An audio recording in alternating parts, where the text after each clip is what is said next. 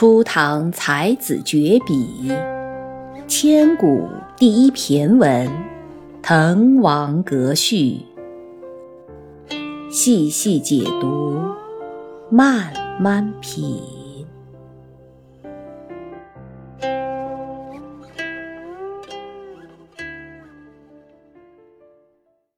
晏子使楚的记载。让我们了解了在出使楚国的时候，晏子的一些言行举止。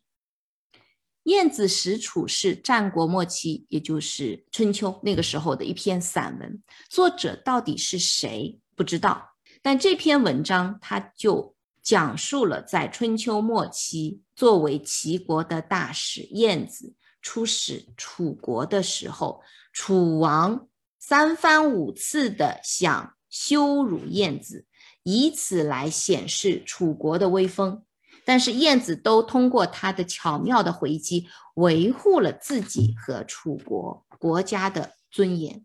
里面有好几则故事，他都是赞扬了晏子的这种爱国、这种机智、勇敢，而且他很善于辞令，他的外交才能是非常了不起的。我们来看一下，因为他要出使。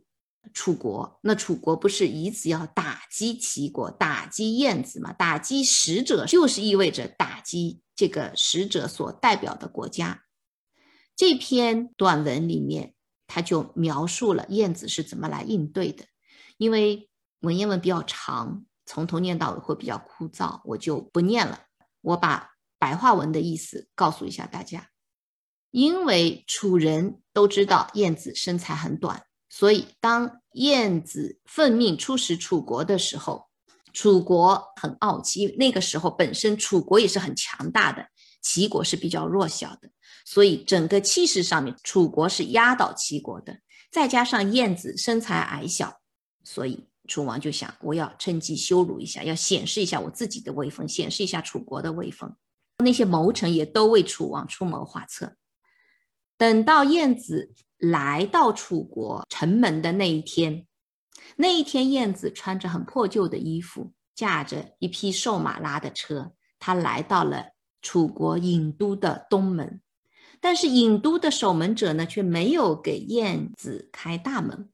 他指着旁边一个很小的侧门，对燕子说：“相国啊，反正你的身材呢，出入这个小门也已经绰绰有余了，那开大门太浪费。”你要不就从这个侧门进去？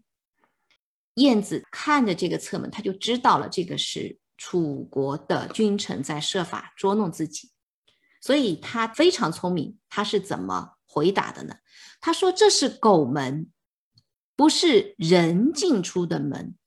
出使狗国的时候，才从狗门进出。”如果出使到人国的话，就应当让我从人走的大门进。那请问，我今天出使的是人国还是狗国呢？这番话说的，守门的人就一下子反应不出来，无言以对，所以只好让燕子从大门进入楚国。进入楚国，见到楚王以后。楚王继续还是那副腔调啊，他问燕子，他说：“齐国难道就没有别人了吗？要派你来？”燕子很从容的，他回答说：“他说齐之临淄三百驴，一驴是多少单位？一会儿我们往下念的时候，驴言铺地，到时候也会提到。听过的老朋友再想一下，我们说过一驴是一个。”计量单位，它是指多少户人家？两百五十户人家，三百驴就相当于有七八千户人家。看我们齐国的都城临淄有七八千户人家，人们举起衣袖就能够遮住太阳，大家洒一点汗水，就像天上下雨一样。大街上面人挤人，肩并肩，脚跟脚，怎么说齐国没有人呢？楚王就问他。既然如此，齐国有那么多的人，为什么单单派你来呀？意思就是说你那么不起眼哈。然后晏子说：“我们齐国啊，委派使者是有讲究的，是因人而异的。那些很精明能干的使臣，我们国王会把他派到那些国君也是很精明能干的国家去。那那些比较愚笨、比较无能的使臣呢，就派他们到国君同样也很愚笨、很无能的国家去出使。我呢，在齐国是最愚笨、最无能的，所以我就被派到您的国家来了。这种反讽，我们仔细想一下，其实是很尖锐的。楚王和楚王下面的这些群臣。都很叹服燕子的这种机智善变，但是他们还不死心，他们还是想继续找机会捉弄燕子。下面这个故事大家以前可能也都听到过，而且有个成语叫做“南橘北枳”啊，这个字念第三声，或者说“怀橘为枳”，这两个成语说的是同一个意思。这两个成语就是因为燕子的这个典故而来的。他说的是什么呢？他说，燕子因为呃好几次出使到楚国，不是一次哈，前几次没有捉弄成功，那燕子再次来楚国呢，之前楚王还是要想办法要达到自己的目的，压一压燕子的威风的这个目的，所以在燕子来之前，楚王就跟左右群臣说，燕子这个人啊，很能言善辩，那这次来。我还是想趁机再压一压他，大家说怎么办？左右群臣就给楚王出主意了，说好啊，那一天当着燕子的面，我会压着一个被绑着的人经过您楚王的面前，然后呢，这个时候楚王你就问一句说，啊这是谁呀？然后我就会回答说，这是齐人，齐国来到我们楚国的人。那他为什么被捆绑起来？犯了什么罪吗？我就会回答说，他犯了偷盗罪。这样子呢，燕子就会脸上很过不去，因为作为齐国的使者来到楚国，看到抓到的小偷是齐国人，那是不是很没面子的一件事情啊？所以他们觉得这样是能达到目的的。那天燕子来了之后，楚王就宴请燕子。宴会进到一半的时候呢，果然手下就绑了一个人经过，楚王就问啦：“你们为什么绑他呀？”回答的人就按照原来编好的套路就说：“那这个是齐国的人，他犯了偷盗罪，所以我们把他绑起来。”楚王就看着燕子说：“是不是你们齐国的人很喜欢偷盗啊？”燕子呢站起来对楚王是怎么回答的？他说：“我听说啊。”橘就是木字旁的这个橘，橘如果生在淮南的话就是橘，但是它如果被栽到淮河以北的话，就变成枳了。就两种不同的水果，虽然叶子看上去差不多，但是它的果实、它的味道就不一样了。为什么会这样呢？就是因为水土不一样啊。它长在南方是橘，长在北方就变成枳了。我们齐国的人在我们齐国从来不偷盗，但是一到楚国就变成小偷了。是不是因为你楚国的水土比较容易滋生偷盗的民众啊？这个话说的，楚王又答不出来了。楚王他说。圣人非所于兮也，寡人反取病焉。就说圣人，我不能随随便便来取笑，随随便便来捉弄的。国王，我反而因为这个自己被取消了。这些都说的是晏子出使楚国的时候，面对强大的楚军，面对受到的。侮辱，但是他能够从容不迫的凭着自己的机智和才华，给对方一个很有力的打击，从而维护了齐国的尊严和自己的人格，也使得自己更加明显于诸侯。前面的故事大家可能都听到过，下面这个故事，晏子逐高辽的无过之过，应该大家不是太熟悉。晏子因为他是齐国的宰相嘛，他辅佐齐王，把齐国治理的井井有条，非常好。然后燕子自己的手下呢，有一位叫做高辽的，高辽为他服务了三年，从来没有做错过一件事。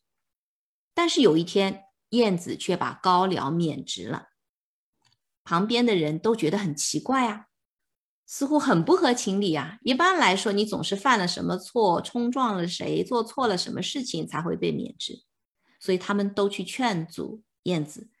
有的说呢，高辽他侍奉了先生三年，对先生您向来都是言听计从的，没有出过什么差错啊。也有的说，做满三年了，又没有过错，先生你应该给他一定的爵位，帮他再提拔才是，怎么反而把他辞掉呢？这好像常理上面说不通。这个时候，燕子他对左右来劝阻的人，他是怎么说的？他说。我燕子其实身上也是有很多缺点的，就像是一块弯弯曲曲的木料，如果要把它变得平直的话，必定要有规矩来定方圆，要用斧子来削，用刨子来刨，那这样才能够造就成一件好的器具，我也能够越来越好。我手下的人，我就希望他们能够像那些规矩、斧子、刨子一样，来帮我去掉那些需要修正的地方，去掉那些不能成器的地方，以便于我能够更好的去帮助齐王来治理齐国。可是呢，这位高辽和我一起做事整整三年了。对于我的缺点、我的过错，从来没有提出过任何的批评意见，从来没有说过一个不字，也没有给过任何的纠正、任何的建议。他说我是一个凡人，我不是圣贤，我在平时的工作当中难免是有失误的。但是作为下属的高僚，他一味的顺从我，一味的称赞我，一味的说我好，这对我更好的去。为齐王服务，为齐王工作，为老百姓服务，其实是没有好处的。非但没有，反而有害，会滋生我很骄傲自满的这种情绪嘛？认为我自己啊，真的是百分之百，哪哪都很好，是个很完美的人。所以我觉得还是需要把高辽辞退了。辞退他的原因，就是你们这些人说的高辽无过。所以高辽犯的是个什么样的错呢？在燕子面前，他犯的就是无过之过。所以说，燕子他是一个很有见地的贤相，他的用人标准，他是很反对那些很圆滑的处事、很一味的讨好上司的这些人的。我想，这样的用人标准，这样。的行为处事的标准，其实对于我们现在的人，对于我们现在的某些岗位的领导者，其实都是很有启发的。燕子在他的政治生涯当中，他不论是内政还是外交，都取得了非常大的成绩。但是他自己，他的一生却是非常非常节俭。有历史的记载是说，他以节俭力行。重于齐，在齐国就是因为节俭也很有名。关于晏子晏婴的生平故事，他的奇闻异事其实还有很多很多。就因为这个，后人为他编辑了一部《晏子春秋》，这是一部中国最早的短篇言行集啊，最早有些最的东西，我希望大家能够。记集以后跟朋友聊天的时候，说起什么分享的时候，也会更有谈资哈。《晏子春秋》是中国最早的一部短篇言行集，它就是记录了晏婴的思想、晏婴的言行、晏婴的一些事迹，编成了这部书。关于晏婴的这些故事，如果以后有机会的话，我们碰到还可以再讲。单讲他这个人，最起码要再单开一节课吧，来跟大家细细的分享。那我们今天讲的有点点远了哈，从那个童子何之攻焚圣剑，引到这个谜语，引到燕影。那我们现在回到我们的主干，继续讲我们的滕王阁。